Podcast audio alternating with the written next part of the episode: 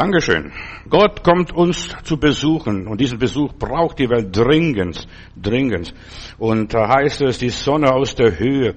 Diesen Besuch, dass wir wieder Sonne haben, dass wir Licht haben, dass wir Leben haben, denn das alles gehört zusammen. Mein Thema heute ist neuer Wein in neue Schläuche. Darüber werde ich sprechen.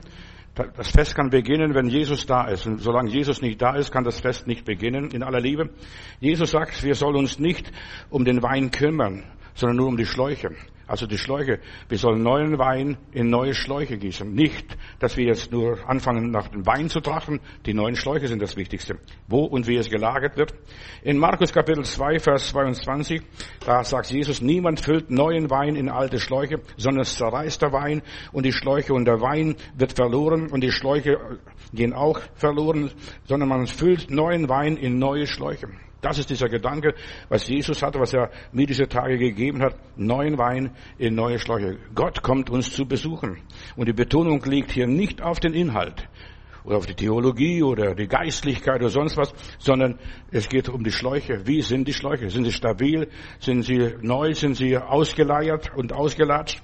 So, die neuen, der, der alten Schläuche würden die Spannung, die Gärung gar nicht aushalten. Dieser neue Wein würde alles zum Platzen bringen zerstört die alte Form. Das ist das, der Sinn der Sache hier, dieser Botschaft, neuer Wein in neue Schläuche. Ein Bekehrter kann nicht mehr zurück, wo er herkommt oder wo er früher war, äh, was sein Leben gewesen ist. Das ist das Kraft, die Kirche, die Gemeinschaft oder die Gruppe nicht, verstehst du, die alten Strukturen. Dort wird er nicht wachsen. Dort kann er sich nicht entwickeln, wenn er wieder zurückgeht in die Welt, wo er herkommt oder in die Kirche, in der Religion. Ja, er wird sich nicht mehr entfalten können. Dort ist kein Platz mehr. Verstehst du? Der Jungbekehrte, der Neubekehrte, der will singen, loben, preisen, beten, die Bibel studieren und so weiter. Dann kommen dann die Alten, die sagen, das war, du bringst alles durcheinander. Der Neubekehrte bringt es durcheinander, wenn er wieder irgendwo hingeht. In aller Liebe, ich kenne das, bin ja schon 50 Jahre Pastor. Dann ist diesen Leuten zu, zu, eng plötzlich.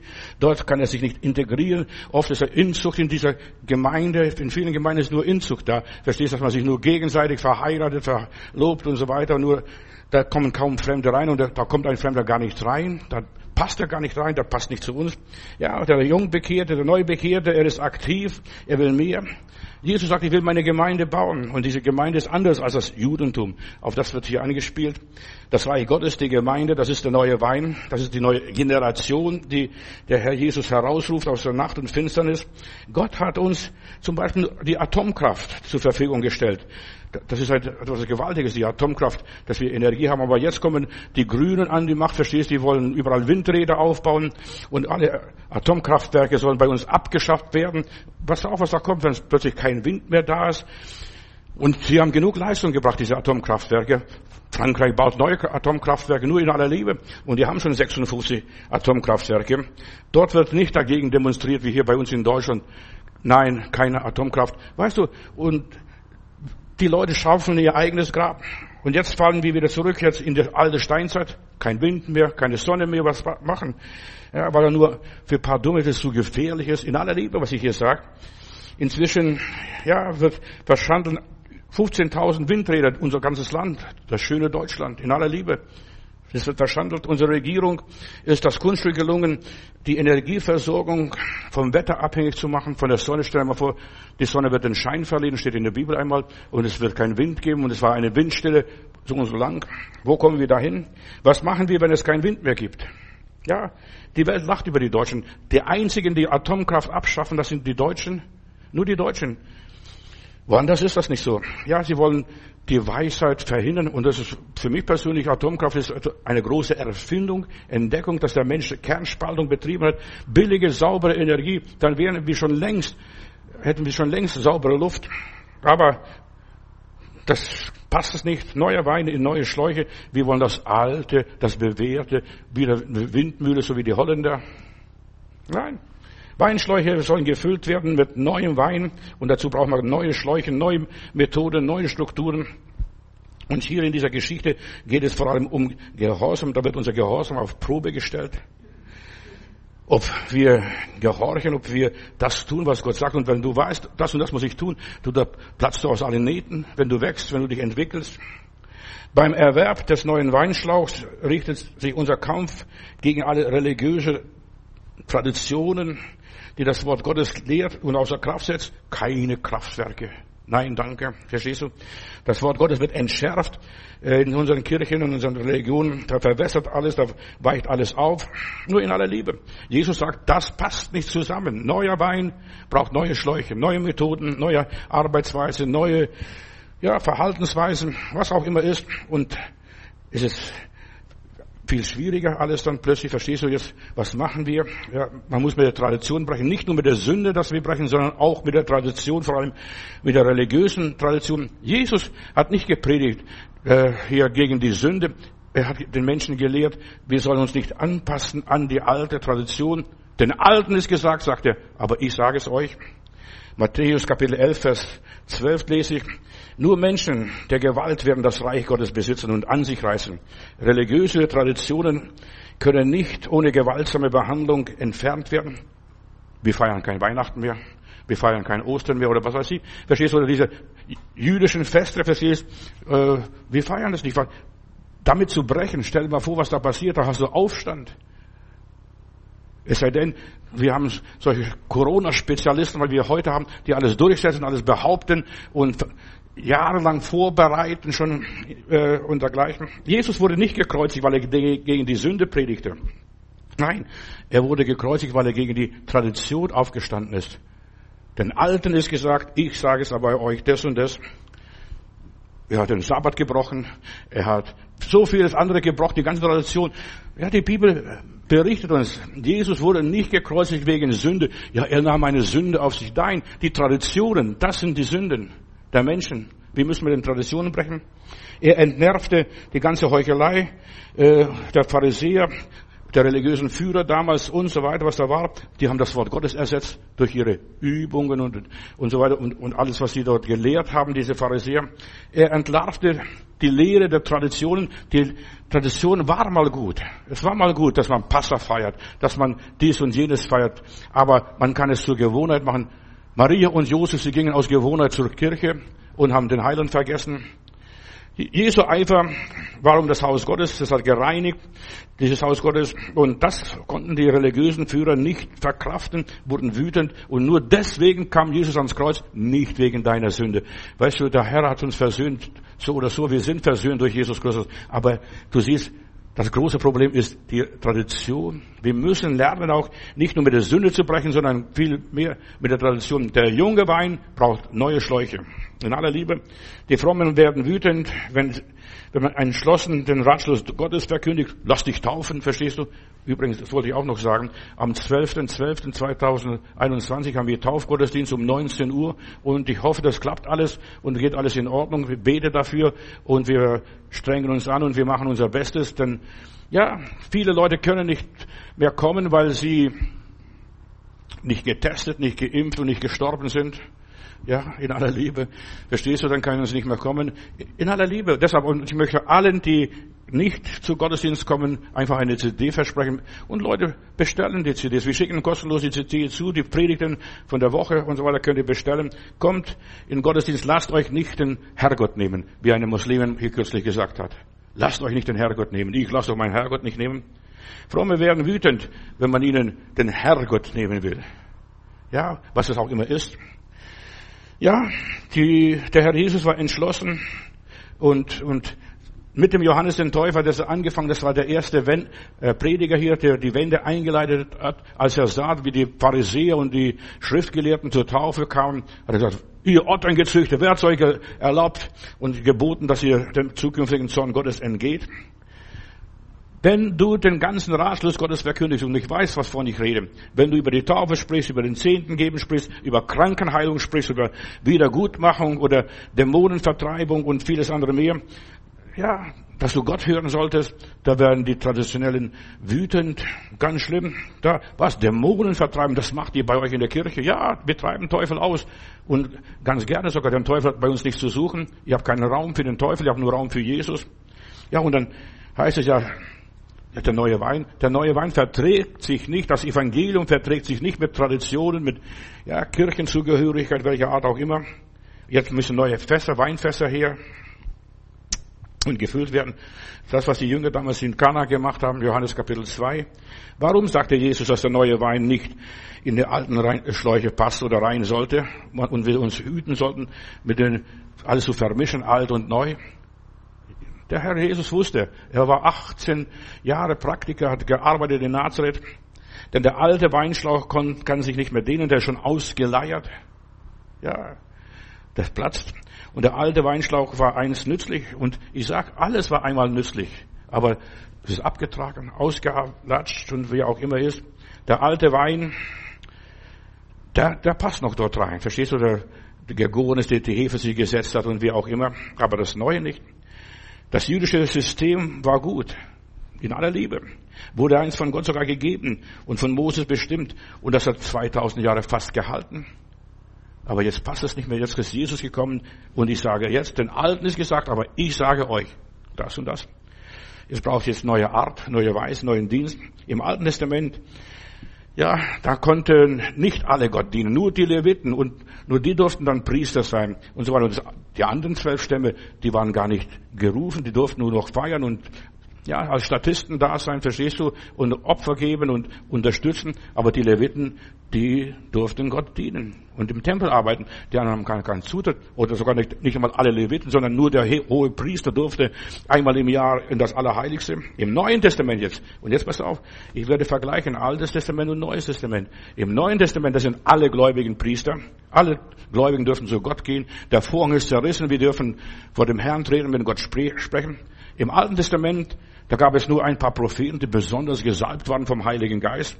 Im Neuen Bund, im Neuen Testament sind alle gesalbt durch den Heiligen Geist. Auf alle 120 setzte sich der Heilige Geist, sogar auf Frauen, die Maria und so weiter, die dabei waren, in, auf der, auf der Sinne dort, auf dem, auf dem Platz der Versammlung in der Gemeinde, auf sie alle setzte sich der Heilige Geist. Ah, Im neuen, der neue Bund ist total anders. Da sind alle Gläubige gesalbt. Alle Gläubige haben den Heiligen Geist. Jeder, der sich bekehrt hat, hat den Heiligen Geist in aller Liebe. Jeder kann heute Priester und Prophet werden. Jeder Einzelne, nicht mehr nur die Leviten und nur der Priester. Du kannst den Herrn fragen. Jeder Einzelne kann heute selbst den Herrn fragen. Der muss nicht den Propheten aussuchen. Bitte um ein Wort des Herrn für mich persönlich. Nein, du kannst selbst das Wort des Herrn ergründen und erfragen. Jeder kann herausfinden, was der Wille Gottes ist. Das ist Neues Testament. Im Alten Testament waren die Juden eine große Gemeinschaft, weit zerstreut über den Nahen Osten. Und sie hatten einen zentralen Hauptsitz, das war Jerusalem. Sie haben eine große Sehnsucht nach Jerusalem gehabt und den Tempel dort und den hohen Priester. Im Neuen Testament gibt es neue, neuen Schlauch, verstehst du? Neu, etwas ganz Neues, ist nicht mehr Jerusalem das Zentrum der Welt, sondern Ihr seid der Tempel des Heiligen Geistes. Jeder Einzelne für sich. Ihr seid der Tempel des Heiligen Geistes. Das ist der neue Bund.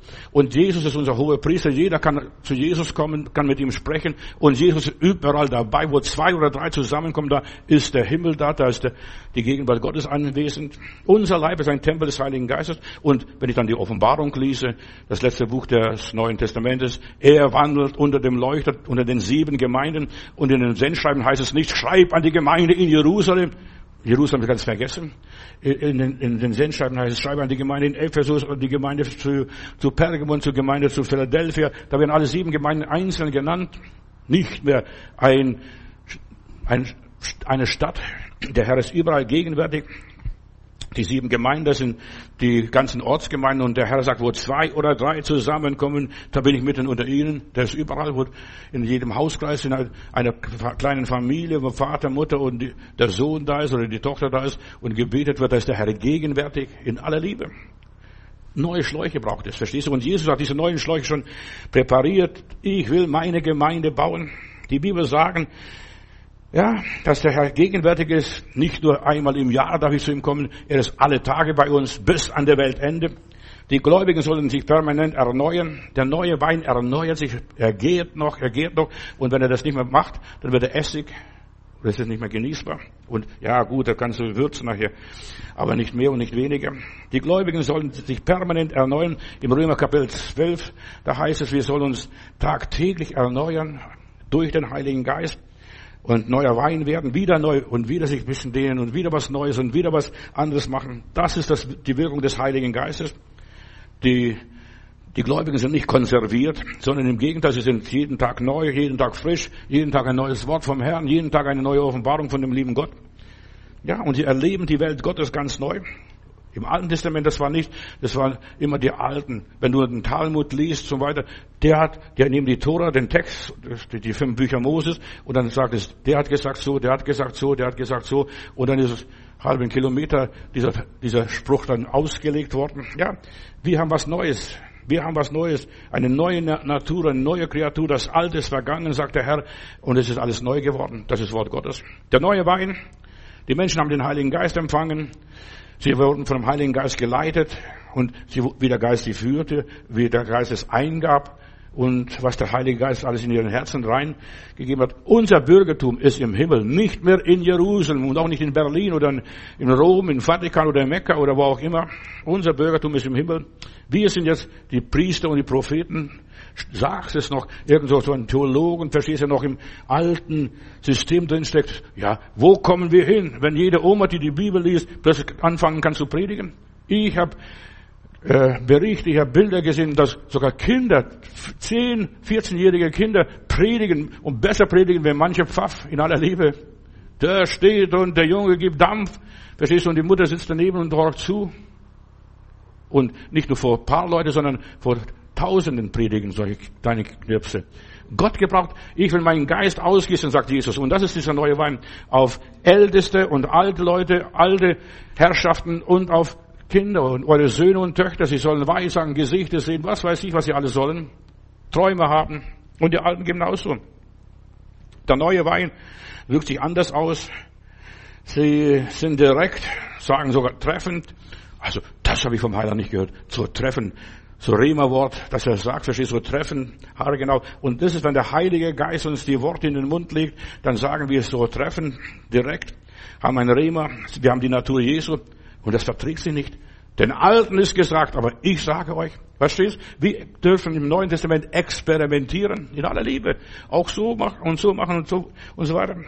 Wir führen ein Gemeinschaftsleben, und das, der Mensch ist auf Gemeinschaftsleben an, angelegt, ja. Das Auferstehungsleben ist Gemeinschaft, dass man miteinander Gemeinschaft hat, dass miteinander isst und trinkt und das Brot brach, bricht. In der Bibel, sie brachen in den Häusern hin und her, diese Apostel, das waren keine Profis, das waren einfache Fischersleute. Sie haben das Brot gebrach, gebrochen, aus dem Kelch getrunken. In manchen Kirchen, Kirchen darf nur der Pastor aus dem Kelch trinken, das ist für die anderen verboten als wenn man sie vergiften würde, verstehst? Und Jesus hat ganz klar gesagt, mein Blut vergieß ich für alle und wir sollen, aus, wir sollen aus diesem Kelch trinken. Das ist was Neues, was ganz anderes. Nicht nur, dass nur Einzelne das gebrauchen können für sich, nur, nur ja, ge, ge, besonders geweihte Leute oder aus bestimmten Stamm oder bestimmte Rassen. Nein, mein Geist will ich ausgießen auf alles Fleisch, auf schwarzes Fleisch, auf weißes Fleisch und wie das Fleisch auch immer ist. Ja, auf alle Generationen und wir führen ein Gemeinschaftsleben. Das war im Alten Testament gar nicht denkbar, dass man zusammen isst und zusammen trinkt. Man geht in die Kirche und dann geht man wieder raus. Die alten Schläuche sind abgenützt. Sie sind schon so strapaziert, diese religiösen Traditionen, durch ihre Praktiken und Rituale. Da ist nichts mehr drin, da ist kein Leben mehr drin, da passiert nichts mehr, da knarscht und knirscht nicht mehr. Ja, und das sind die Pharisäer. Wenn der Heilige Geist nicht mehr wirkt und uns nicht mehr entwickelt und wir uns nicht mehr entwickeln, dann sind wir Pharisäer und Schriftgelehrten. Ich danke Gott. Verstehst du? Pass auf, was ich dir sage. Ich habe einiges zu sagen hier zu diesem Thema. Neuer Wein in neue Schläuche. Jesus sagt, den Alten ist gesagt, sie leben nach der alten Ordnung, so wie früher. Meine Oma hat schon so gemacht, mein Uropa hat das schon so gemacht und so weiter. Und ich mache das immer so aus. Und man fragt nicht mehr, warum mache ich das so? Ja, oder warum ist das so? Ich will nicht verdammen die Traditionen. Und Traditionen waren mal gut, waren mal in Ordnung, verstehst du, aber jetzt ist die Zeit weitergegangen, der Zug ist weitergefahren. Wir fahren auch nicht mehr mit Pferdekutsche. Höchstens nur zum Ausflug irgendwo in der Lüneburger Heide aber so, wir kaufen schöne, flotte Autos und wir rasen durch die Gegend. So, alte Ordnungen, die sind gut gewesen, verstehst du? Und die Ordnungen wirft Gott auch nicht über Haufen, aber wir müssen uns lösen und weiterentwickeln. Im neuen Wein steckt noch ein bisschen Hefe drin, noch ein bisschen Dampf, das gärt noch. Da ist noch Dynamik drin, da sind die Menschen aktiv. Stell dir mal vor, du kommst zu Heiland und es war bei mir auch so, als ich zu Jesus kam, habe ich plötzlich gedacht, Mensch, dass ich das gar nicht gewusst habe. Ich hätte jeden umarmen können, jeden küssen können, ich hätte Bäume ausreißen können. So war ich, als ich zum Heiland kam. Und später, das setzt sich alles, verstehst du jetzt? Ach, ich ziehe mich in mein Schneckenhaus zurück und lass die Jungen das machen. Nein, wir sollen jung bleiben. Obwohl vielleicht wir alt werden. Wir sollen jung bleiben, in aller Liebe. Die Jungbekehrten wollen noch etwas tun. Das war bei mir. Deshalb bin ich aus der, meiner Gemeinde rausgeflogen. Oder zumindest, sie haben gesagt, weißt du, ich verteile in München Traktate und da bekommt ein, ein Ältester so ein Traktat, guckt es an und liest meinen Namen und fragt, wo bist du in der Gemeinde? Ich sage dann, dass ich dann in der und der Gemeinde bin. Dann hat er mich vorgeladen, oder die Ältesten haben mich vorgeladen. Wer, wer hat dir das erlaubt? Wer hat dir den Stempel gegeben? Wer hat dir das geboten, das zu machen? So, dann hat er, haben sie mir gesagt, wenn du Traktate verteilen willst, kauf dir selber eigene, eigene Traktate, mach dir deinen eigenen Stempel, lad die Leute zu dir selber ein. Verstehst? Ich soll nicht ohne Genehmigung was tun. Weißt du, du brauchst dann am Schluss für alles eine Genehmigung. Und dann habe ich angefangen im Stachus mit meinem Stempel, mit meiner Adresse. Aber das habe ich auch nicht mehr getan am Schluss, weil ich zu viele Leute von der Straße bekommen habe und die haben mich, mich belästigt und die wollten von mir immer eine milde Gabe. Und ich musste sie abwehren, dass mein Vater gesagt hat, du darfst die Leute nicht zu dir nach Hause einladen. So, ich musste was eigenes gründen und da kommen die Leute, verstehst, wenn du dich bekehrst, dann du willst was tun. Denn ich habe eines gesehen, wir waren 900 Mitglieder in der Gemeinde damals, vor 50 Jahren oder über 50 Jahren, eine tolle große Gemeinde, aber die haben alle geschlafen. Die haben gesungen, großer Gott, wir loben dich und so weiter. Aber da ist keiner auf die Straße gegangen, da ist keiner zu den Sündern gegangen, da hat keiner sich um die Menschen groß gekümmert irgendwie. Und mir war ein Anliegen, sich um die Menschen zu kümmern. Das sprengt den Rahmen. Wenn du dich neu bekehrst, äh, willst was tun für den Heiland, weiß manchmal nicht, was du tust, aber du willst was tun. Wahre Gläubige sind offen für das Neue. Sie experimentieren noch. Die Alten wollen ihre Ruhe haben. Sie wollen schlafen. Ja, sie sind ganz schnell überfordert. Das geht mir zu schnell alles und so weiter, was ihr da wollt. Denn die Alten sind manchmal vielleicht, Entschuldigung, dass ich so denke, manchmal nervenschwach. Ja, nicht mehr belastbar. In aller Liebe. Viele Christen versuchen, den Heiligen Geist einen Kanal zu geben, zu kanalisieren. So und so muss der Heilige Geist wirken. Das hat es damals auch so gewirkt, verstehst du? Und das haben wir früher alles so und so gemacht. Gott ist kein Gott von früher, von der Vergangenheit, sondern Gott ist ein Gott der Gegenwart. Neue Wein in neue Schläuche. Viele Christen versuchen, den Heiligen Geist in alte Strukturen zu pressen. Bestenfalls in einem Orden, das machen die Katholiken raffiniert. Ja, wenn der Franz von Assisi eine Erweckung erlebt, alles verschenkt und Gott dient, dann nehmen sie und machen einen Orden drauf und fertig. Franziskanerorden, Orden der, da gibt es, in der katholischen Kirche gibt es Orden und in der evangelischen Kirche gibt es dann Missionshäuser, Bibelschule, was weiß ich. Jeder will das gleich auf seine Art weitergeben. Und die kommen dann in die Bibelschule und werden so geprägt und so geformt, wie die Alten es früher gemacht haben. Ja, wir sollen jung bleiben, fit bleiben im Geiste und nicht uns einen Orden da aufdrücken lassen. Oder die nächste Möglichkeit ist, wenn der Heilige Geist wirkt, der neue Wein wirkt und gärt, da gibt es Spaltung. Ja, man wird, lässt sich nicht einschränken. Die Frommen wollen einen ersticken. Das darfst du nicht bei uns. Bei uns beten nur Brüder. Weiß ich, ich war in der Brüdergemeinde. Damals, vor Jahren. Ja, da beten nur Brüder oder muss man so Kopfbedeckung, die Schwestern, was weiß ich, die einen beten im Knien, die anderen beten im Stehen, die anderen heben die Hände hoch. Ich weiß, ich habe das alles durchgemacht in meinem Leben. Weißt du, da gibt es so viele Formen. Früher hat man das so gemacht, damals war noch der Heilige Geist da, aber seitdem wir ja alles Mögliche machen, ist der Heilige Geist nicht mehr da. Das zerreißt. Es ist ganz selten, dass die alten Schläuche den neuen Wein aushalten und nicht zerbrechen und alles zerplatzt und verstreut wird, verschüttet wird und davon hat dann nachher niemand was. Es ist nicht einfach, alt werden und jung bleiben. Es ist nicht einfach, ich weiß es. Ich bin auch nicht mehr der Jüngste. Und ich muss immer wieder mich einstellen, verstehst du? Und wenn ich meine Enkel besuche, mal besuche und so weiter, da komme ich mir sehr alt vor. Dann die, die, meine Enkel sagen, Opa da, Opa hier, dann machen wir Hopper, Hopperei, da verstehst du? Da geht mir was die Puste aus. Und so ist es alt und neu, passt nicht zusammen. Neuer Wein, das ist der Heilige Geist, ist ausgegossen in unseren Herzen. Pass auf, was ich sage jetzt. Schnall dich an. äh, der neue Wein ist ausgegossen in unser Herzen. Und da heißt es, und die Liebe ist ausgegossen durch den Heiligen Geist in unser Herzen. In aller Liebe. Das ist Liebe. Plötzlich Du liebst alle Menschen so wie ich. Ich hätte jeden nur armen können und so weiter. Das hat man als gesagt, nein, das darf man nicht. Weißt du, ich bin in die Gemeinde reingekommen, bin getauft worden, habe Brüder und Schwestern kennengelernt. Ich habe gedacht, wenn ich den Bruder umarmen kann, dann kann ich auch die, auch die Schwester umarmen. Verstehst du? Nein, das macht man nicht schön. Geschlechtertrennung in aller Liebe. Ja, Ordnung muss sein, in aller Liebe. Ja, und so vieles, so vieles, was man mir so aufgebürdet hat. Ja, du entdeckst plötzlich die Gaben, dass du in anderen Sprachen beten kannst, dass du äh, dienen kannst, dass du bestimmte Talente hast und so weiter. Du entdeckst den anderen plötzlich und du wirst auf den anderen zugehen. Bei uns mach mal das und das nicht, verstehst du? Da, lauter Vorschriften. Man verkörpert die ganze Gottheit, Vater, Sohn und den Heiligen Geist. Und man ist kreativ, wenn man den Heiligen Geist hat, hat man ist schöpferisch. Ja, und man manifestiert die Liebe Jesu weiter, man gibt die Liebe Jesu weiter. Wir, wir gehen ja, ich kenne Leute, ich habe Leute miterlebt, da haben sie Missionen gemacht. Ja, wir müssen nur die Leute ansprechen, die eine Hornbrille tragen. Die sind gebildet, verstehst du, als wenn die anderen dumm wären. Und wir laden nur solche Leute ein. Aber mir, Gott hat mein Herz so geöffnet, dass sogar die Penner, die Landstreicher einladen durfte in aller Liebe und dass ich meine Teestube in Rotlichtmilieu in Stuttgart aufbauen durfte und konnte, denn ich wollte diesen Menschen das Evangelium bringen. Denn Jesus sagt, geht hin in alle Welt und predigt jeder Kreatur das Evangelium. Das verkraften die Alten nicht. Ja, die sitzen da und, und sitzen auf ihre Lorbeeren, auf ihre Errungenschaften, auf ihre Entdeckungen. Wir haben doch eine schöne Gemeinde. Wir haben alles wunderbar ausstaffiert. Wie auch immer.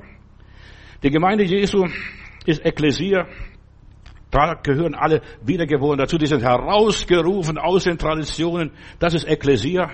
Die sind nicht mehr Sklaven und so weiter, die man kann kontrollieren. Das darfst du und das darfst du nicht. Ach, was ich dann in der Christenheit erlebt habe, auch in der Pfingstgemeinde, wo ich reinkam, dann später, das darfst du nicht und das darfst du nicht und das darfst du nicht. Leute, hier jetzt 50 Jahre später, ihr seid so begnadigt in aller Liebe. Ihr dürft alles, aber nicht alles frommt und bessert. So steht es in der Bibel. Nicht alles frommt und bessert. Aber wir sind rausgerufen aus dieser, dem ganzen frommen religiösen Matsch. Die alten Sagen kommen, ja, sagen sie, wo kommen wir hin, wenn dann jeder anfängt, die Bibel zu lesen? Wo kommen wir hin? Das, hat man bis Martin Luther so gesagt. Verstehst 1500 Jahre. Wo kommen wir alle hin, wenn nur, wenn jeder Bauer seine Bibel lesen kann und predigen kann, Bibelstunde halten kann? Wo kommen wir hin? Und dann Martin Luther gesagt, ja, das ist das allgemeine Priestertum.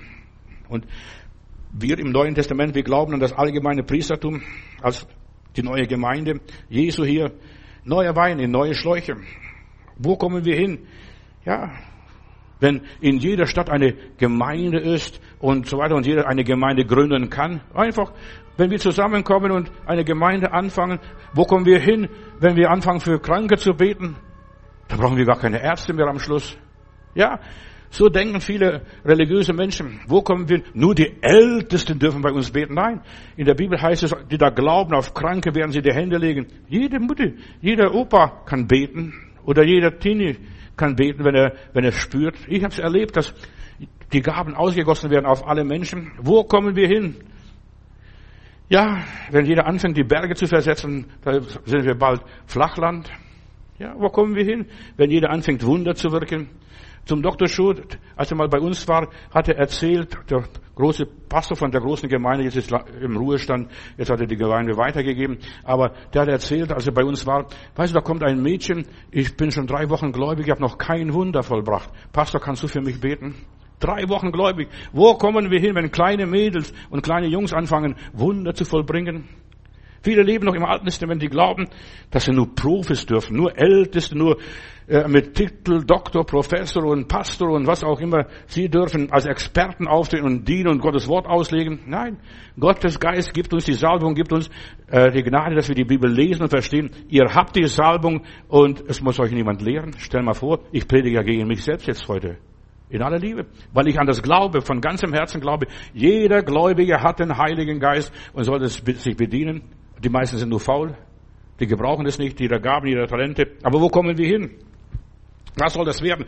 Haben die sogar am Pfingster gesagt. Die Leute aus Jerusalem. Was soll das werden, wenn jetzt Petrus anfängt zu predigen und die elf und er mit seinen elf Brüdern aufgetreten ist und die Leute tauft, 3000 Leute. Das hat nicht einer nur getauft. Da hat jeder mit paar getauft. Wir haben diese Gemeinde in unserer Kirche drin gehabt aus Untermiete und die haben ganz toll gemacht. Ich finde es ganz toll. Die waren auch biblisch, biblisch als manche denken. Die, die haben gesagt, wenn du einen zum Herrn führst, du bist verantwortlich für seine Seelenheil, du solltest sie auch taufen. Und die haben sogar am Alex im Springbrunnen getauft. In aller Liebe. Ja, kurzen Prozess gemacht. Wir müssen nicht warten, bis da Experten kommen und taufen. Jeder Gläubige ist berechtigt, in alle Welt zu gehen. Jeder Gläubige ist berechtigt zu predigen. Jeder Gläubige ist berechtigt, Zeichen und Wunder zu tun. Jeder Gläubige. Das verkraftet die traditionelle Kirche nicht. Stell dir mal vor, eine Kirche von 2000 Jahren, das verkraftet sie nicht. Wo soll das werden? Wenn bei jedem sich das Auferstehungsleben manifestiert und plötzlich, das sind noch überfordert, Brüder und Schwestern. Ja, manche haben Angst, unsere Fälle schwimmen davon. Ja, wenn diese neuen Schläuche da sind und der neue Wein in diese neuen Schläuchen kommt, wo kommen wir hin? Viele glauben, ja, dass es nur berufene, speziell berufene Leute als Missionare in die Welt gehen können. Jesus hat also alle ausgesandt. Alle, die ihm zugehört haben. Alle, die ihm gedient haben. Der kleine Junge mit den fünf Broten und zwei Fischen, der hat Tausenden gedient. Da muss nicht der große Bäcker kommen oder die Zentralbäckerei. Das Neue Testament lehrt das Priestertum aller Gläubigen. Das Neue Testament ist sogar das königliche Priestertum, wird dort angesagt. Königliche Priestertum. Wir sind Könige und Priester. Jeder Gläubige ist ein Prinz und eine Prinzessin. Ach, Bruder, man tut das, was du sagst. Wir sollen mit Christus mitregieren und so, so verhalten, wie Jesus sich verhalten hat. Das tun, was Jesus getan hat. Wir sollten so denken und so sprechen, wie Jesus gesprochen hat. Ja, wo kommen wir dahin? Wenn wir dem Pharisäer widersprechen, wenn wir den Samariter hochhalten und so weiter und sagen, guck mal, wir sollen von dem Samariter lernen und der Priester und der Levit nichts mehr gilt. Wo kommen wir hin? Ja, Jesu erstes Wunder war die Verwandlung von Wasser in Wein. Und das passiert gleich in steinerne Krüge, nicht in diese Fälle oder äh, Schläuche, sondern in Krüge. Die wurden ausgewaschen, ausgereinigt, ausgeputzt. Das waren die Krüge, die Wasser für die Fußwaschung enthalten haben. Damals, wenn man reinkam, dass man, dass die Knechte äh, einem die Füße gewaschen haben. Und der Speisemeister ist entsetzt und sagt, als er diesen Wein kostete, Mann, er holt gleich den Bräutigam. Ja, normalerweise Erst wenn die Leute alle betrunken sind, dann gibt man den besten Wein. Aber du hast den besten Wein im Voraus schon gegeben. Und ihr sehen wir, was Jesus wollte, wie Gott sich die Menschen vorstellte. Ganz einfach. Was er euch sagt, das tut. Einfach, die haben das nur getan, was er gesagt hat. Und das ist Neues Testament. Das ist neuer Wein in neue Schläuche. Was er euch sagt, das tut. Ich bin hier toll, ganz marianisch. Was er euch sagt, das hat Maria gesagt den Knechten. Fang an, das zu tun, was Jesus dir sagt was du hörst, was du verstehst. Vielleicht verstehst du nicht ganz am Anfang, also mir ging es genauso. Ich habe am Anfang vieles nicht verstanden, aber ich habe es getan. Und während ich dann getan habe, habe ich gelernt, das und das zu tun oder nicht zu tun und wie ich das tun soll. Während der Arbeit lernt man Learning by Doing. Ja, und dann kann das Feiern wieder weitergehen. Dann kann das Leben weitergehen, dann kann das Genießen weitergehen. Neuer Wein in neue Schläuche. Das gibt's doch nicht, dass hier aus diesen Steinkrügen Wein dass dort Wein enthalten ist. Die Schläuche, das ist ein Bild auf die Praxis der Gemeinde, der Kirche. Der neue Wein, das ist Erweckung, die Anregung des Heiligen Geistes. Stell dir mal vor, jeder kommt in den Tempel, so wie der Simeon damals, da geht die Tür auf und wer kommt rein? Maria und Josef und Jesuskind. Und da kriegt dieser Simeon so eine Erregung auf Anregung des Heiligen Geistes, nimmt das das Baby und sagt, Mutti, ich weihe das, das Kind dem Herrn und ich beschneide es und so weiter. Das hat Jesus erlebt. Dieser alte Simeon. Und diese Hannah, die weissagt und die preist den Herrn und lobt den Herrn im Hintergrund. Der Herr besucht uns. Verstehst du, haben wir ja gerade gesungen.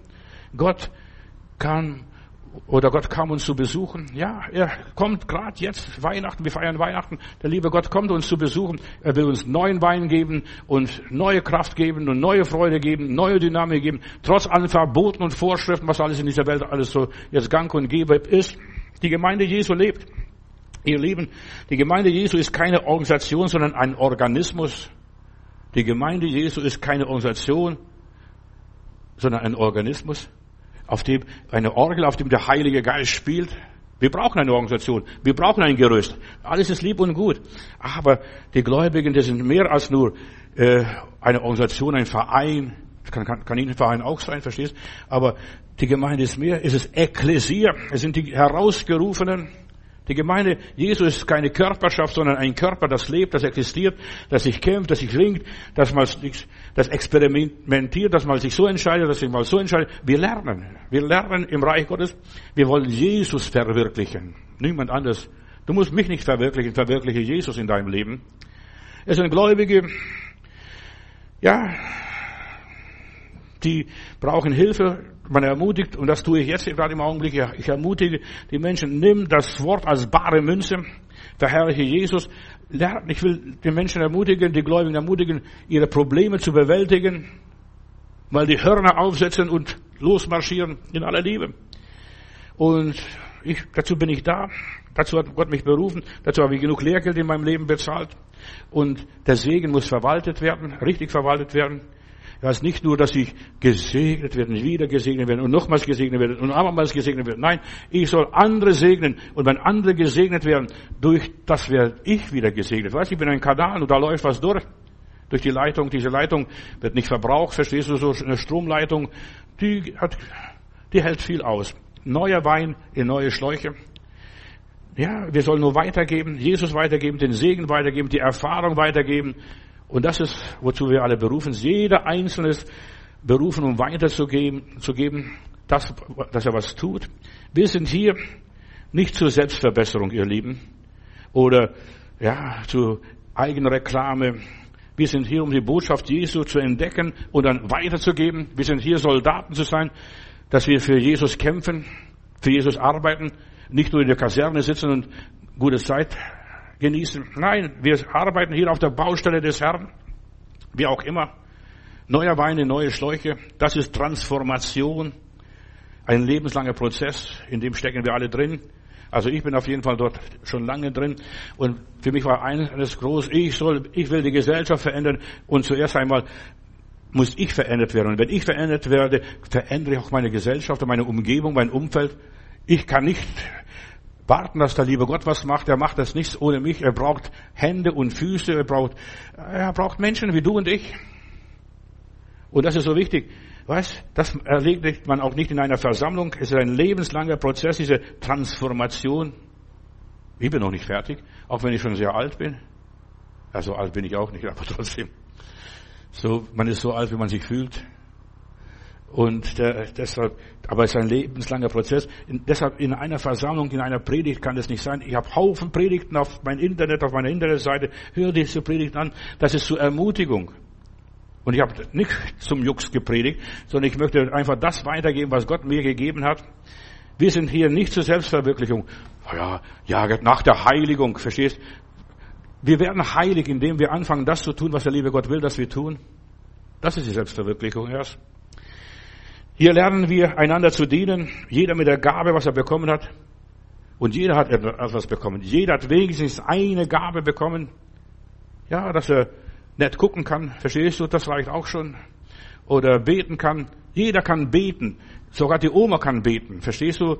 Die blind ist, die nicht mehr lesen kann, die kann beten. So jeder Christ hat wenigstens eine Gabe von Gott bekommen, was er kann, um das Reich Gottes zu bauen. Römer Kapitel 12, Vers 5. Also es sind viele hier. Ein Leib ist aber, das, wir sind ein Leib Jesu Christi und wir gehören zusammen. Und wir sollen dienen, jeder an dem Platz, wo er hingestellt worden ist. Der eine in dem Winkel, der andere in anderen Winkel irgendwo. Jeder soll dienen. Wenn du Jesus aufnimmst, nimmst du, und bitte pass auf, wenn du Jesus aufnimmst als deinen Herrn, nimmst du die ganze Gemeinde auf, die ganze Bagage in aller Liebe, bist vielleicht entsetzt. Deshalb war auch dieser, deshalb ist denen auch so schnell der Wein ausgegangen. Wir laden Jesus heute ein, hat dieser Nathaniel wahrscheinlich gedacht, zu der Hochzeit. Wir laden Jesus ein. Und da kommt er mit 72 Leuten. Verstehst du? Und die spachteln und die essen, die Burschen. Junge Leute können noch essen. Und der Wein war voll, gleich alle. Verstehst du, das nicht ausgereicht, obwohl er großzügig gedacht hat. So, wenn du Jesus aufnimmst, pass auf, was da passiert. Dann musst du den akzeptieren und denen akzeptieren, den du gar nicht akzeptieren willst. Neuer Wein in neue Schläuche. Das ist Transformation. In dem Jüngerkreis gab es auch einen Judas. Ja, den Kerl, das war so, so pingelig, verstehst du, rechnet so. Das war wahrscheinlich ein Bürokrat. Dieser Judas, dann dem hat man nachher auch die Kasse anvertraut. Der ist so, und im Reich Gottes braucht man alle Temperamente, dann braucht man den Phlegmatiker, da braucht man, das sind diese Kassierer, Sekretäre, verstehst du und so, dieser Judas wahrscheinlich so Phlegmatiker, bei dem ging es nicht schnell genug. Und dann braucht man Melancholiker, da braucht man Sanguiniker, da braucht man auch, ja, was weiß ich für Burschen, man braucht alle möglichen Temperamente. Da gibt es nicht nur vier Temperamente, sondern eigentlich, wenn man genau studiert, die Psychologie studiert, es gibt über zwölf Temperamente. Die färben, die kreuzen sich ein bisschen, was weiß ich. So der eine von dem wissen was noch dazu und ja, der Choleriker, verstehst du? Und Gott braucht solche, auch im Reich Gottes, auch im Alten Testament gab diese Menschen. Moses war ein Melancholiker, verstehst du? Der war sensibel, der kann nicht reden, der war bescheiden und demütig, aber Gott gebraucht gerade solche Menschen, die demütig und bescheiden sind, in aller Liebe. Du musst alle Menschen verkraften, auch diesen Petrus, diesen Großmaul immer, ich, ich, ich, ich, ich, ich. Und, und die anderen, die wurden sogar böse, verstehst du? Oder der Johannes, diese Donnersöhne, verstehst du? Ich möchte links und rechts von Jesus sitzen so großspurige Kerle. In aller Liebe, lasst uns auch über die Apostel, die Jünger Jesu damals, das waren auch Menschen aus Fleisch und Blut. Und die musst du auch so nehmen, wie sie sind. So, das muss er sich verkraften. Und der arme Jesus, ach was der arme Jesus alles durchgehalten hat, denn er hat drei Jahre mit ihnen zusammen gewohnt, zusammen gearbeitet, sie sind übers Land gezogen, drei Jahre lang muss er sich das alles ertragen. Ihr Kleingläubigen, verstehst du, obwohl sie groß gesprochen haben, aber letztendlich waren sie Angsthasen und, und wollten Jesus da verteidigen und hauen ab. Nachher verstecken sich vor den, aus Angst vor den Juden. Ja, zu einer Gemeinde müssen wir verschmolzen werden. Das wird man nicht von heute auf morgen. Das braucht Zeit. Das braucht Gnade. Ja, um ein Teil des Leibes Jesu zu werden. Und dazu müssen wir trainiert werden. Und deshalb auch diese ganzen Predigten hier, dass wir brauchbar werden durch den Heiligen Geist befähigt.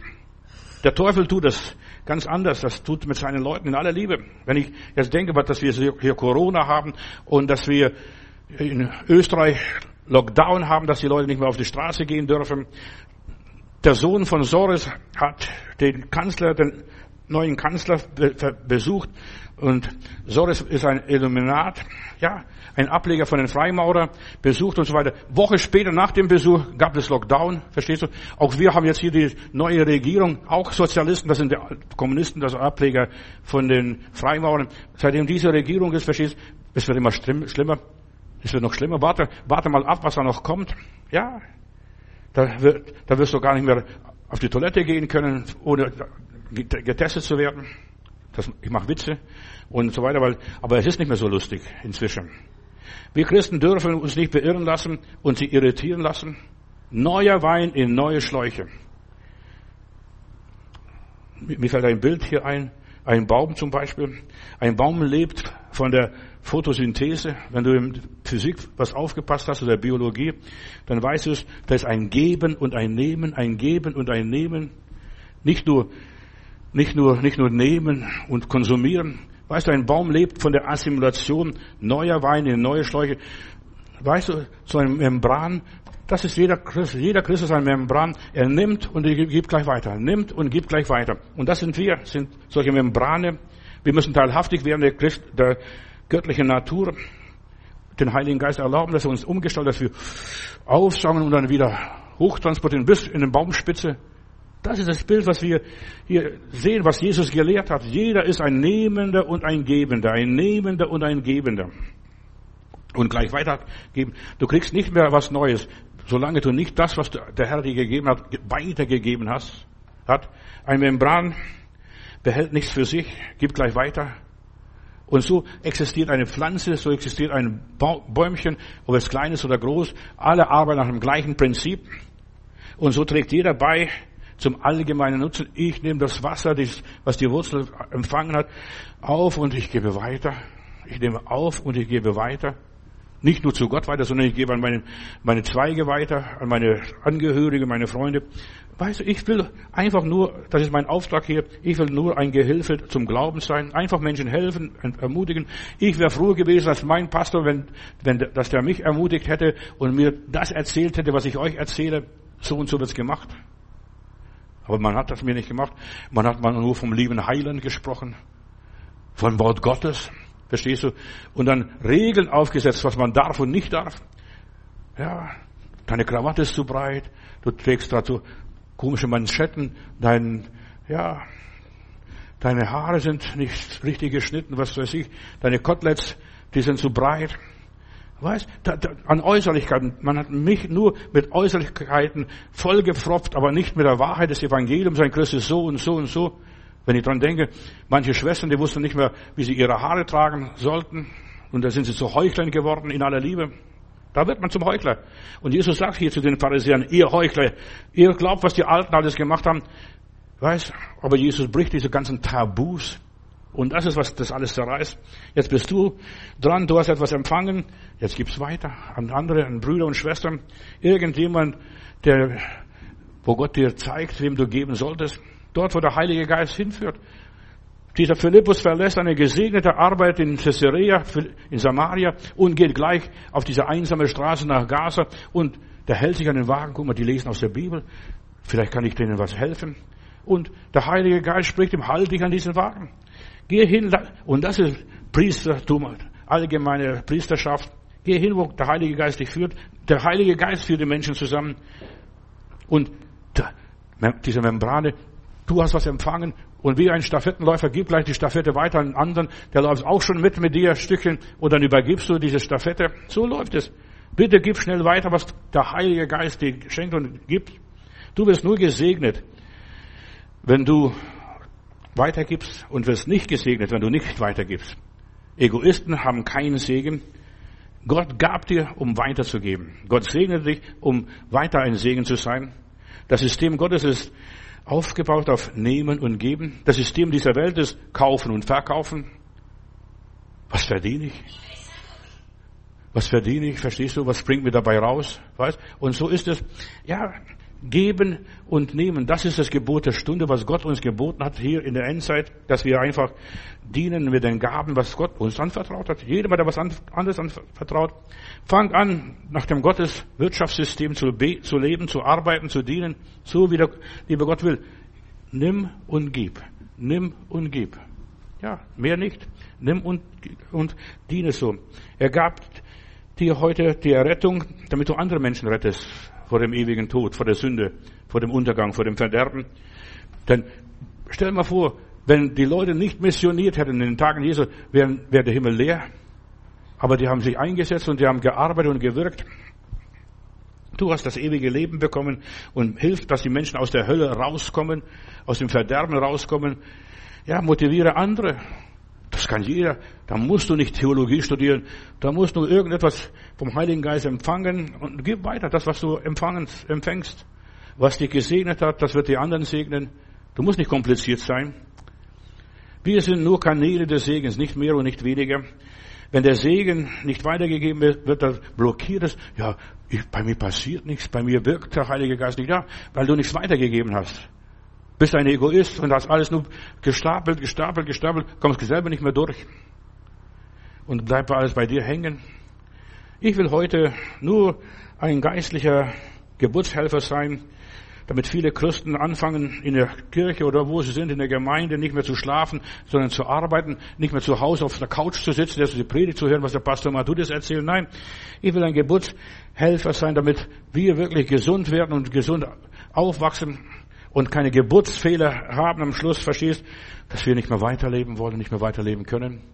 So viele Menschen sind Missgeburten, Entschuldigung, Gott möge mir vergeben. Ja, die sind bis zum Reich Gottes gekommen, aber nicht mehr weiter. Das Reich Gottes muss inwendig in uns sein. Du bist geboren zur Arbeit, nicht nur zum Essen, auch zur Arbeit. Viele glauben, ach, der Herr hat alles für mich getan. Der Herr hat alles für mich getan. Nein, jetzt muss ich was tun. Verstehst? Graf Zinzendorf, als er in Louvre in Paris war, war steht vor diesem gekreuzigten dieses große Bild mit dem Gekreuzigten und da unten war eine Zeile und sagt, Papa, er war damals sieben Jahre alt, Papa, was, was steht da unten? Dann, das hat er seinen Lebtag nicht mehr vergessen. Das tat ich für dich, was tust du für mich? Ja, Jesus hat für uns alles getan und was machen wir? Jetzt sollten wir anfangen, andere zu motivieren, andere zu segnen, ja, zu fragen, darf ich für dich beten? Darf ich das und das? Ja, du sollst anfangen, was für Jesus zu tun. Das ist meine Botschaft, mein Anliegen. Neuer Wein, die neue Schläuche. Du musst für Jesus aufstehen, so wie Jesus für dich in den Tod gegangen ist. Du musst jetzt für Jesus auferstehen und sagen, und jetzt, Herr, ich will diese Nachricht weitertragen. Die ersten Evangelistinnen waren Frauen, die vom Grab am Ostermorgen kamen. Ja, jetzt musst du den Willen Gottes verwirklichen, wie auch immer, durch was auch immer. Das tat ich für dich, was tust du für mich? Große Frage. In der Christenheit gibt es so viele fromme Schmarotzer, Gott verzeihe mir. Leider gibt es, die nur konsumieren. Halleluja, ich bin gesegnet worden. Verstehst du? Und die wissen nicht mehr, was da gepredigt wurde gestern. Oder gerade vor ein paar Minuten. So viele Menschen sind so, ja, als wenn man einem ein Pferd schenken würde. Und sie können mit dem Pferd nichts mehr anfangen. Verstehst du? Sie wissen nicht, was soll ich mit diesem Gaul tun?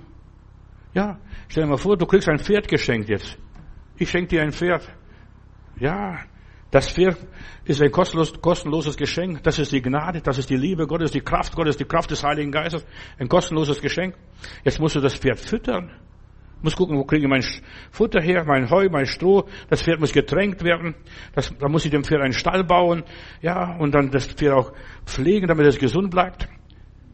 Ja, und dann muss noch so einen Salzstock dem Pferd hinlegen, damit er nicht nur einseitig ernährt wird. Und dann muss er mit dem Gaul reiten und reiten und arbeiten. Das Pferd ist zum Arbeiten, zum Reiten oder was weiß ich, zum Ziehen. In Epheser Kapitel 2, Vers 10. Denn wir sind ein Werk geschaffen in Christus Jesus zu guten Werken. Stell dir mal vor, ich bin geschaffen durch die Gnade Gottes zu guten Werken, die Gott vorher bestimmt hat, dass wir in ihnen wandeln sollen. Kennst du schon deine himmlische Berufung? Du sollst sie erlangen. Wir sind geschaffen. Und jetzt gibt es noch eine ganze Menge Hausaufgaben zu machen. Finde deinen Platz im Reich Gottes in der Gemeinde. Philippa Kapitel 12, 2, Vers 12 und weiter. Hier schreibt Paulus nicht an die Heiden. Die ganzen Briefe sind an Christen geschrieben worden. Ja, das Evangelium ist für die Ungläubigen das, oder für Menschen, die sich bekehren sollen, aber die ganzen Briefe sind für Gläubige geschrieben. Und hier schreibt Paulus an die Philippa, Drum, meine lieben Gläubigen, wie ihr immer gehorcht habt, nicht nur in meiner Gegenwart, sondern jetzt vielmehr auch in meiner Abwesenheit, arbeitet an eure eigene Rettung mit Angst und Zittern. Arbeitet an eure eigene Rettung mit Angst und Zittern. Ich muss an meine Rettung arbeiten mit Angst und Zittern. Schaffe ich das, schaffe ich das nicht? Denn Gott ist es, der in euch wirkt, sowohl das Wollen als auch das Vollbringen. Diese neuen Gläubigen müssen die Verpflichtung erfüllen, den anderen zu dienen, mit anderen in Beziehung zu treten und damit ihre Seele sich entfaltet und wächst. Ja, wir sollen an uns selbst arbeiten und nicht nur an uns selbst, nur dass wir uns im Kreis drehen, in eigenem, eigenem Saft schmoren, sondern dass wir anderen dienen, indem wir ja, nach Gemeinschaft suchen. Ich meine nicht nur Gemeinde. Die meisten Leute denken, Gemeinde ist Gemeinschaft. Das ist die Gemeinde nicht. Das ist nur Treffpunkt. Da hören sie eine Predigt, werden motiviert. Äh, da werden sie Impulse bekommen in diese Predigt, wie auch immer und so weiter. Und jetzt müssen sie Gemeinschaft pflegen. Gemeinschaft ist etwas draußen, wo du lebst, in deiner Familie, in deiner Umgebung. Das ist Gemeinschaft. So wie ein Membran, der zieht an und gibt weiter, zieht an und gibt weiter. Jetzt musst du andere erbauen. Und die, die, die zerstreuten. Gott sorgt dafür, dass die Christen zerstreut werden. Ich danke Gott auch für Corona, dass die Christen jetzt mal was anderes lernen. Verstehst du? In aller Liebe. Alles hat seine gute Seiten, auch das Schlechte. Auch das Schlechte hat gute Seiten, verstehst? Da besinnen sich die Leute auf die wahren Werte. Bisher haben sie nur konsumiert und jetzt müssen sie was tun. Und vieles dürfen sie nicht mehr tun, verstehst du? Damit sie das Richtige tun. Ja. Dass sie andere ermutigen, andere zu Jesus ziehen, so wie ein Membran einfach ziehen und weitergeben. Und der Heilige Geist will durch uns arbeiten, uns clever machen, sei klug und ohne falsch. Auch in diesem Fall gilt das alles. Das ist viel mehr als nur ein Gebäude. Ich mag Gebäude. Ich, ich habe die große Kirche gerne gehabt. Dort habe ich fast 15 Jahre gepredigt, renoviert und was ich dort alles gemacht habe. Hab Spaß gehabt. Aber die Zeit ist vorbei. Ich will nicht nur für Steine arbeiten, sondern ich will für Seelen da sein und Menschen dienen. Und der liebe Gott will auch von dir nicht, dass du auf der Kirchenbank sitzt, sondern dass du was tust für den Herrn. Und das ist viel mehr, als nur den Herrn anzubeten und den Herrn zu loben. Halleluja. Das ist mehr. Das machst du zu Hause in deiner Kammer. Da brauchst du keine Kirche, um Gott zu loben. Das kannst du im Wald machen. Ja. Oder eine Predigt zu hören. Du hörst über Internet so gute Predigten, verstehst du? Weißt du, du bist mehr als nur dazu, nur Predigt zu hören, ein paar Notizen zu machen und das Woche für Woche und Jahr für Jahr und dein ganzes Leben zu wiederholen. Nein, denn, und so weiter. Du bist hier mehr von Gott berufen. Du bist berufen, ein Praktiker zu sein, das umzusetzen, was du hörst, was du siehst. Tritt mit den Menschen in deiner Umgebung in Kontakt. Wir sind Gemeinschaftswesen. Wir Menschen sind soziale Wesen. Wir sind auf Gemeinschaft prädestiniert. Und deshalb, wir sollten anfangen, Leute aufzusuchen. Nicht nur, dass wir die Leute von hinten angucken, denn ein schöner Rücken kann es auch entzücken. Vielleicht, verstehst du. Aber das ist nicht ausschlaggebend. Wir sollen von Angesicht zu Angesicht den Menschen gegenübertreten und den Menschen dienen. Tritt mit Menschen in Kontakt, begeistere sie für Jesus, tu, was du kannst, was du nicht kannst, lass es bleiben, das ist dir nicht gegeben. Tu, was du kannst, was in deinem Rahmen ist, in deinen Möglichkeiten ist. Ja, kümmere dich um die Not anderer Menschen. In der Bibel, da gab es die Aposteln und dann viel später hat der Heilige Geist gelehrt, Diakone einzusetzen. Weißt du, was die Diakone sind? Auch Mitarbeiter. Das sind, die sind nicht mit Jesus gar nicht gewesen, sondern die lebten mit Jesus. Sie haben Jesus gerne gehabt und so weiter. Und Diakone gehen durch den Staub, machen die Drecksarbeit. Das ist Diakon durch den Staub geben. Diener oder wurden einge Diener und diese, diese Diakone, der Stephanus war sogar besser wie der Apostel Petrus. Er war voller Kraft, voller Zeichen, voller Wunder. Er predigt, er bringt die ganzen Pharisäer auf die Palme. Das war der Stephanus. Ja, oder Frag doch einmal, was kann ich tun wie dieser Bub hier, dieser Junge mit fünf Broten? Was kann ich dem Heiland zur Verfügung stellen? Was habe ich? Was ich, was du, was hast du mir gegeben? Und jeder ist begnadigt und begabt. In Epheser Kapitel 4, Vers 7, da heißt es, jedem von uns aber wird Gnade gegeben nach dem Maß der Gabe der göttlichen Natur, also der Natur Jesu Christi. Jeder bekommt etwas zum Dienen. Jesus aß, schlief und verrichtete täglich mit den Jüngern seine Arbeit und die lernten so, learning by doing. Jesus war ein Zimmermann, hat 18 Jahre von seinem Ziehvater Josef gelernt. Und er sagt selbst, lern von mir. Das, was du von Jesus gelernt hast, geh weiter. Am Anfang, als ich anfing zu predigen, habe ich die anderen Prediger bestohlen. Weißt du wie? Die haben gepredigt, das war eine gute Predigt. Notizen gemacht und dann habe ich selber dann später irgendwo den Leuten, ich war noch kein Prediger, dann den Leuten erzählt in der Bibelstunde und die Leute waren begeistert. Die haben gedacht, woher weiß er das so viel? Verstehst du? Ja, lass es durch deinen Fleischwolf gehen, es ist deine Wurst. Sobald es durch deinen Fleischwolf gegangen ist. Ja, drei Jahre lang hat er die Kerle hier ertragen müssen und ihnen gedient hat und so weiter. Und du kannst viel tun, wenn du Liebe hast. Wenn du keine Liebe hast, vergiss alles. Da bist du ein Stoffel. Aber wenn du Liebe hast und die Liebe macht erfinderisch, irgendwas wirst du erfinden. Ja, fast alle können etwas. Ich habe vorhin gesagt, die Oma kann beten. Jeder von uns kann Freundschaften schließen, kann Leute einladen, kann gastfrei sein. Das kann jeder. Du kannst essen, gemeinsam essen. Weißt du, das schmeckt das Essen allein nicht. Du musst mit jemandem zusammen essen. Lad jemand ein zum Essen. In deiner Umgebung. Verstehst du? Und dann kannst plaudern von Jesus. Sie plauderten an den Ecken von der Gnade Gottes oder gemeinsam einen Film anzuschauen. Das ist Gemeinschaftswesen oder Gemeinschaftsart.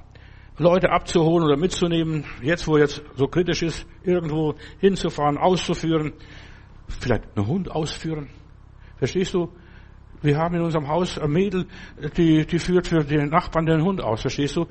Und das, die, die freuen sich, verstehst du? Jeden Tag, wenn sie, also das hat sie ein paar, paar Mal gemacht, wo ich gesehen habe, jeden Tag führt sie zwei, drei Hunde aus, verstehst du? Alleine, alleine, verstehst du? Geht mit den Hunden spazieren.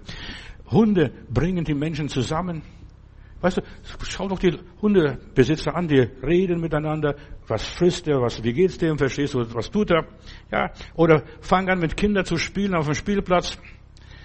Hilf schwachen Leuten, steh ihnen bei. Jemand ermutigen, jemand anzurufen. Wir haben alles so Hände, verstehst du, bevor du das da nur, nur durch die, das Smartphone mit dem Finger rumwinkst, verstehst, fang an zu telefonieren, verstehst, jemand anzurufen, jemand sein Zeugnis zu erzählen. Das habe ich jetzt mit, von Gott erlebt, verstehst du, oder mit Gott erlebt. Jemand von Gott erzählen. Mit jemand zusammen die Bibel studieren oder mit jemand zusammen zu beten. Du kennst einen Christ und fang an mit jemand zu beten. Das ist Gemeinschaft.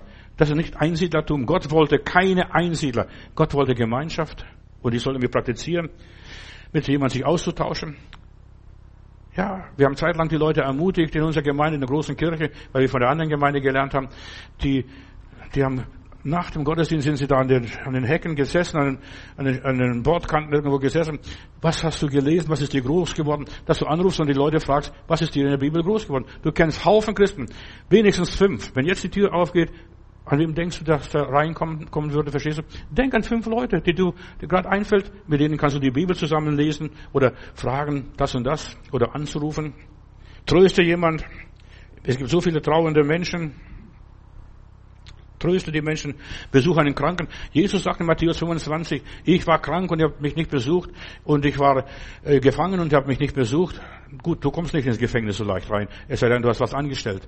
Äh, aber so weiter, ich war das und das und ihr habt mich nicht besucht. Ich war nackt und ihr habt mich nicht bekleidet. Wir haben so viele Klamotten zu Hause, verstehst du? Wir sollten es irgendwo jemand schenken, jemand weitergeben. Das ist Gnade. Besuche einen Kranken, erhelle jemand sein Leben, sein Dasein, sei natürlich Sei nicht begottisch. Da musst du nicht aufbeten. Ich kenne solche begottische Menschen. Da kommt jemand aus, in Heilbronn da zu mir aus Pforzheim, fällt mir um den Hals und fängt in Zungen an zu sprechen. Da habe ich gesagt, Bruder, wie heißt du überhaupt? Ich weiß gar nicht, wer du bist. Bevor du in Zungen betest, verstehst du? Sei nicht so fromm und so heilig. Lerne einzelnen Menschen zu dienen. Wenn du einem einzelnen Menschen dienen kannst, so wie ein Membran, du kannst aufnehmen und weitergeben, einem Menschen dienen kannst, kannst du dem ganzen Baum dienen, dem ganzen Wald sogar, Hilf jemanden, seinen Konflikt zu lösen, zur Ruhe zu kommen. Hol den runter. Du siehst so, so aufgebracht und so weiter. Ja, wir alle sind unterwegs. Wir sind alle von der Gnade Gottes abhängig. Ja, auch gläubige Menschen haben Probleme. Sie sind enttäuscht, haben Verluste, sind an Verräter geraten oder haben Todesfälle in ihrem Leben. Fang an, diesen Menschen zu dienen, wie Gott dich führt. Werde eine Persönlichkeit. Ein Segensträger. So einfach geht es. Neuer Wein in neue Schläuche. Und ich bete gerade, dass die Corona-Zeit dazu beitragen möchte, dass wir neuen Wein in neue Schläuche wieder füllen. Und Christen mobiliert, äh, mobil gemacht werden. So heißt es, ja. Ja. Dass du gebrochene Menschen aufrichtest, ihm unter die Flügel greifst. Diese Menschen brauchen Heilung, die Enttäuschten, die Frustrierten und so weiter. Die brauchen Reparatur, die brauchen Hilfe, Nachhilfe brauchen sie und wir sollen dienen. Und es gibt mehr als genug Menschen unterwegs. Fang an. 1. Petrus Kapitel 2, Vers 5. Noch ganz schnell. Auch ihr baut als lebendige Steine ein geistliches Haus, nicht nur eine Kirche, Kathedrale oder Kapelle oder weiß ich sonst was.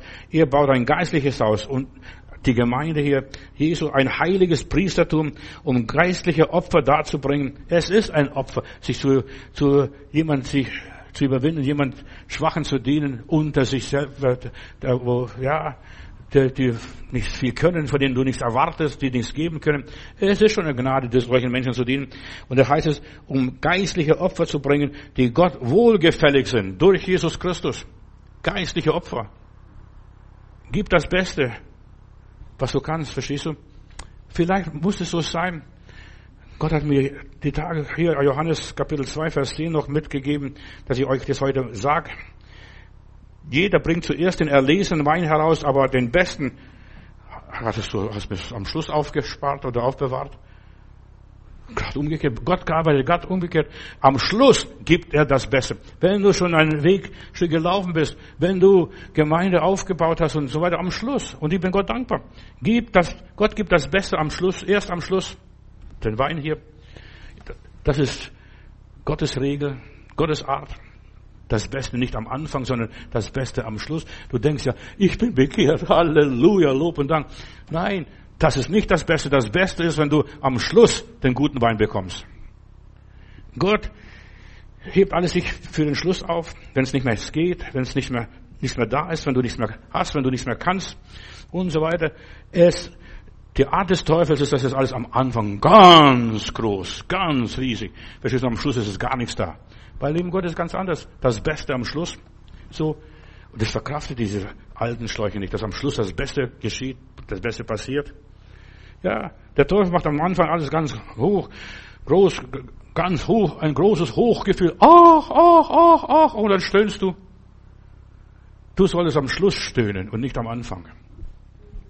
Die Sünde ist am Anfang süß und am Schluss ist es bitter. Gottes Gesetz ist, dass er am Schluss das, den guten Wein gibt. Erst am Schluss. Erst wenn wir uns gedemütigt haben, wenn wir uns überwunden haben, wenn wir gekämpft haben für den Herrn, wenn wir das Kreuz getragen haben, dann werden wir erhöht. Zuerst ist Bitterkeit im Glauben. Verstehst du? Ich muss bereuen meine Sünde, was ich alles getan habe. Verstehst du? Das ist Bitterkeit. Bei mir war es auf jeden Fall so. Buße, du, und Bekehrung. Und am Schluss ist es dann der süße Wein. Das ist bei Jesus zuerst der tiefe Schmerz und dann die große Freude der Vergebung, zuerst Selbstverleugnung und das Kreuz tragen und dann der ewige Friede. Und dann, du wächst weiter, du entwickelst weiter, du bringst Opfer. Nach jedem Opfer bist du so gesegnet, verstehst du, wenn du Opfer gebracht hast, geistliche Opfer. Und wir kommen nie zu Ende mit diesen ganzen Dingen. Die Welt wartet darauf. Deine Umgebung, da wo du bist, wartet auf diesen jungen Wein. Bald ist nichts mehr da, bald gehen die Lichter aus neuer Wein in neue Schläuche. Nach der Bekehrung bekommst du deine Berufsausbildung als Christ. Das ist diese geistliche Qualifikation, diese Vollendung, dieses königliche Priestertum. Wir sollen mit Christus sitzen und regieren, aber das passiert durch Opferdienst. 1. Korinther 12, Vers 6 noch. Und es gibt verschiedene Tätigkeiten, aber es ist ein und derselbe Geist, der in allem alles wirkt. Verschiedene Tätigkeiten. Lass dich vom Heiligen Geist bewegen. Auf Anregung des Geistes kam Simeon in den Tempel. Und wenn der Heilige Geist da ist und ausgegossen ist, der Leib Christi, da gibt es keine Diskriminierung. Jeder gibt sein Bestes. Gottes Geist wird auf alles Fleisch ausgegossen. Nein, die nicht, die Deutschen nicht, aber die Amerikaner vielleicht. Nein, alle, auf alles Fleisch. Alle kriegen den Geist Gottes. Gott setzt an Gläubigen, manchmal neben anderen Gläubigen, was er gar nicht haben möchte, damit er ein bisschen so schubst und ein bisschen Dienst und schleift und, ja, und reibt damit er reift. Verstehst? Vielleicht bist du auch jemand, der vielleicht anderen zur Reife beitragen soll und darf, um deine Persönlichkeit zu reifen und seine, so, da schaukeln sie beide hoch, wie ein, bei, bei den Membranen hier. In Sprüche 27, Vers 17, da heißt es, Eisen schärft Eisen, und so schärft ein Mann das Antlitz seines Freundes. Das gilt auch für Frauen. Und wir sollen im Lichte wandeln, so wie er im Lichte ist. Und dann haben wir Gemeinschaft miteinander. Und das Blut Jesu Christus reinigt uns von aller Sünde. Das ist der Zweck des Dienstes, dass du gereinigt wirst. Von den ganzen Schlacken, was noch in deinem Leben sind. Er reinigt uns von allen äh, Sünden und so weiter. Das ist der Sinn der Sache, warum wir hier sind, warum wir Gott dienen. Neuer Wein in neue Schläuche. Halleluja, preis dem Herrn. Vater im Himmel, mit Jesus hast du uns diese Welt ganz neu angefangen und dieser Wein fließt bis heute in der ganzen Fülle. Gib Gnade, lieber Gott, und dass meine Hörer, die jetzt diese Predigt gehört haben, dass sie was davon abbekommen, auch was lernen, vielleicht für ihr persönliches Leben. Der neue Wein braucht neue Schläuche. Auch sie sollen schmecken, wie gut du bist. Vielleicht jetzt auch am Schluss des Lebens, am Schluss des Jahres. Wir sollen einfach das Gute genießen, das Gute erleben, das so weiter und segne alle meine Hörer und schütze sie ganz besonders in dieser grässlichen Zeit. Lieber Gott, ich danke dir, dass du alle miteinander uns segnest. Wir sind in deinem Segen eingeschlossen und ich segne meine Freunde überall, wo sie jetzt die Predigt hören. In Jesu Namen. Amen.